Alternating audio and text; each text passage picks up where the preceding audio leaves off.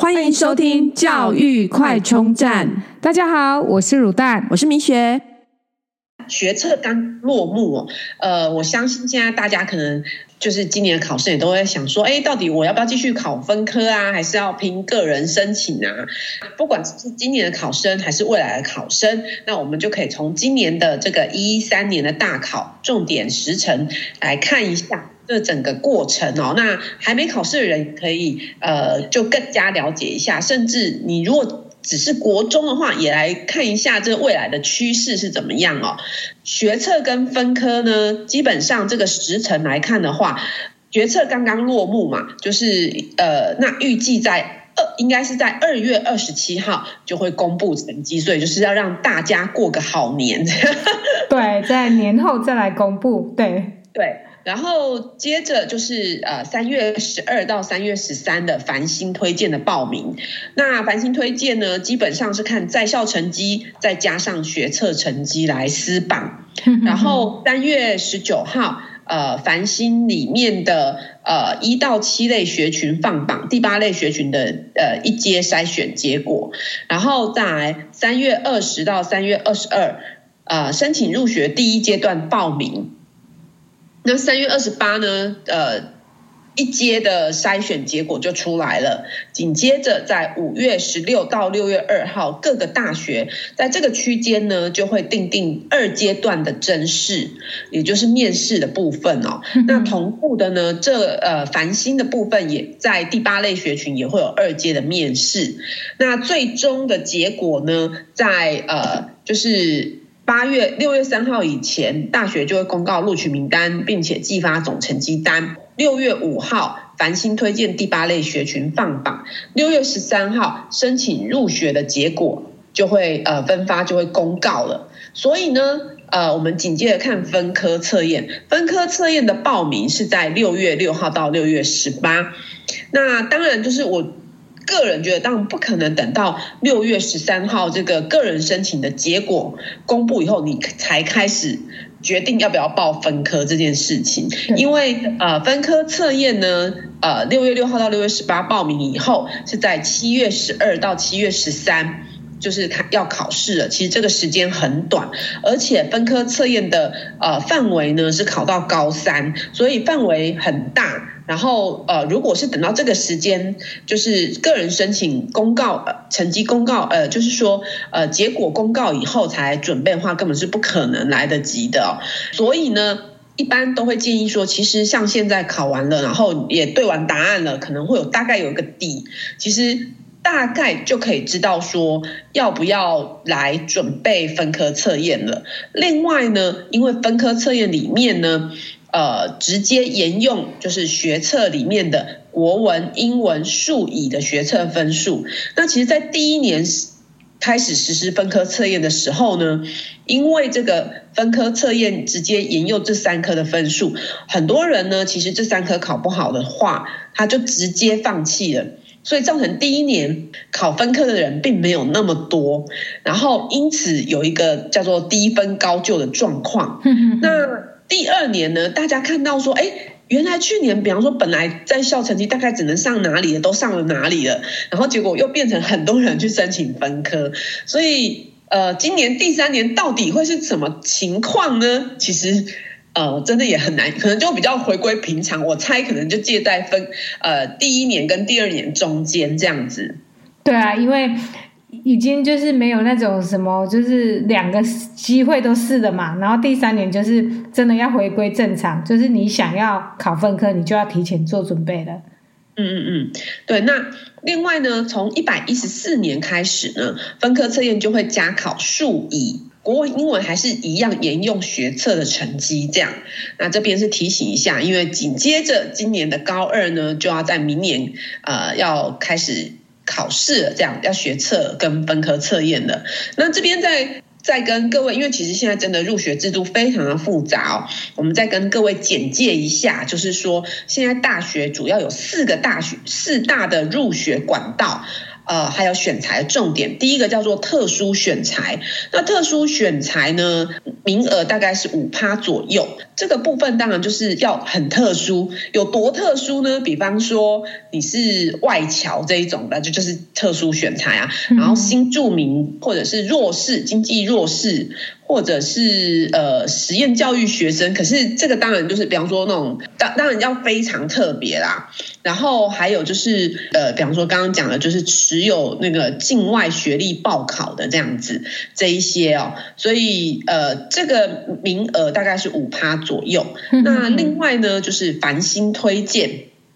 繁星推荐是十五趴，那繁星推荐基本上就是用在校成绩跟学测成绩来作为录取的标准。在校成绩呢，指的是所有的成绩，所以其实之前有跟高中老师聊过，大部分女生比较有办法适用繁星推荐，因为男生呢，通常比方说美术啊，或者是家政，或者是不可能，就是男生很难，女生很容易比较容易各科都可以保持领先，稳定的领先。但是男生可能有的可能不喜欢画画的啦，不喜欢呃什么什么生活科技课的啦，然后就有可能会有那个落差，所以要到各科都可以保持领先，其实比较没那么容易。这样，而且你等于就是一进去的每一次的考试都非常的关键，而且不只有考试，是所有各科目。对，除了学科以外，数科或者是其他一些你认为不重要的科，都是列入成绩计算的。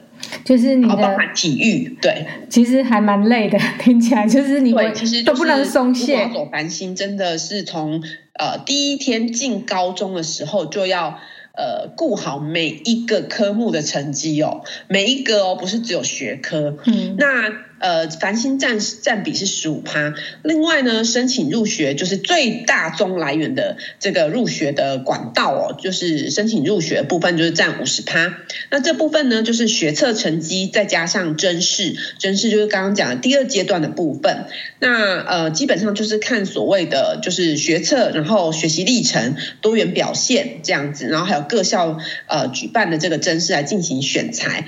那最后一个就是刚刚讲的那个分科测验。里面的就是采用分科测验的，叫做分发入学，这个占比呢是三十 percent，那基本上就是考试，单纯考试分发，就是以往最简单的那种方式。那这就是四大入学管道跟选材重点。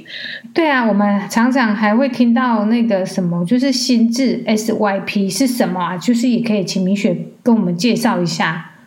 嗯，呃，SYP 其实。这个基本上呢，就是 X，就是学科能力测验，就学测嘛。嗯、那会看学测的呢，基本上就是这繁星入学，呃，繁星推荐、申请入学跟分分发入学都会看学测。那刚刚讲的分发入学看的是分科，另外国文、英文跟目前呢，呃，数 B 都是采用学测的成绩，所以分发入学也是会看学测成绩。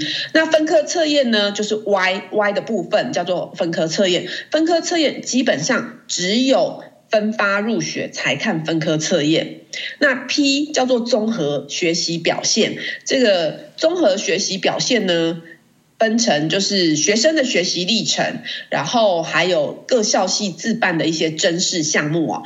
那呃学学生学习历程的部分，当然就是修课记录啊、学习成果啊、多元表现啊、学习历程这一些哦。学校自办的甄试项目就有面试、笔试、实作，要看是什么科系哦。以这个台大的医学系跟台大电机系来讲，都有考笔试的部分。那呃有些学校是用面试，那当然。有一些特殊的科系就会有实作，所以这个是各校系制自己制定的。那这个呃，这这个就是 P 的部分，P 就是综合学习表现。这个在繁星推荐里面是会看，然后申请入学也会看。那繁星推荐最主要的 P 的部分其实就是在校成绩。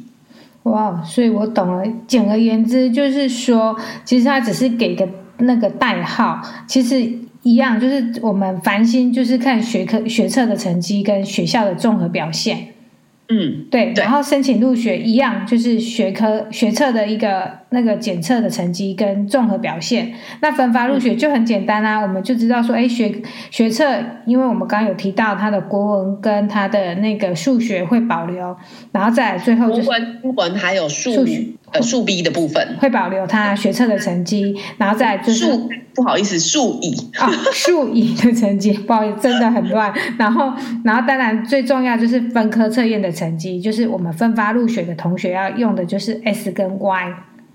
嗯，所以还蛮好理解的。对，但是在一百一十四年又要改了。一百一十四年呢，呃，就会在分科测验的部分就会加考数乙，所以就是变成在在一百一十四年呢，分科测验也就是分发入学的部分呢，只就是呃采计学测的部分就是只有国文跟英文。对，然后数乙会在分科的时候再考一次，可以再给一次机会的概念。嗯，对。那以这个学测的考试范围呢，基本上学测考试范围就是属于必修的部分。那也就是呃，像国文就是必修国文，英文就必修英文。那数 A 呢，就是十年级跟十一年级的必修数学，然后数 B 呢，就是十年级跟十一年级的必修数学的数 B 的部分。那社会就是必修历史、必修地理、必修公民与社会。自然就是必修物理、必修化学、必修生物跟必修地球科学。那你说我必修，那有选修吗？有，那就是在高三的时候。所以这个部分呢，学测范围是高一、高二。分科测验的范围呢，就是到了涵盖了高一、高二跟高三的选修。然后对，那我们来看看，就是呃，这个选修的部分哦，包含什么呢？好，呃，以分科测验来说呢，物理的部分就是考必修物理，然后力学一、力学二与热学、波动、光及声音，然后电磁现象、嗯、电磁现象。二与量子现象，哇，好难哦！化学的部分呢，就是考必修化学，这个就是呃学测的范围。那其他的部分呢，就是物质与能量、物质构造与反应速率、化学反应与平衡一、化学反应与平衡二、有机化学与应用科技。那数甲的部分呢，就是十年级的必修数学，十一年级的必修数 A。然后还有数甲，因为高三的数学就叫做数甲。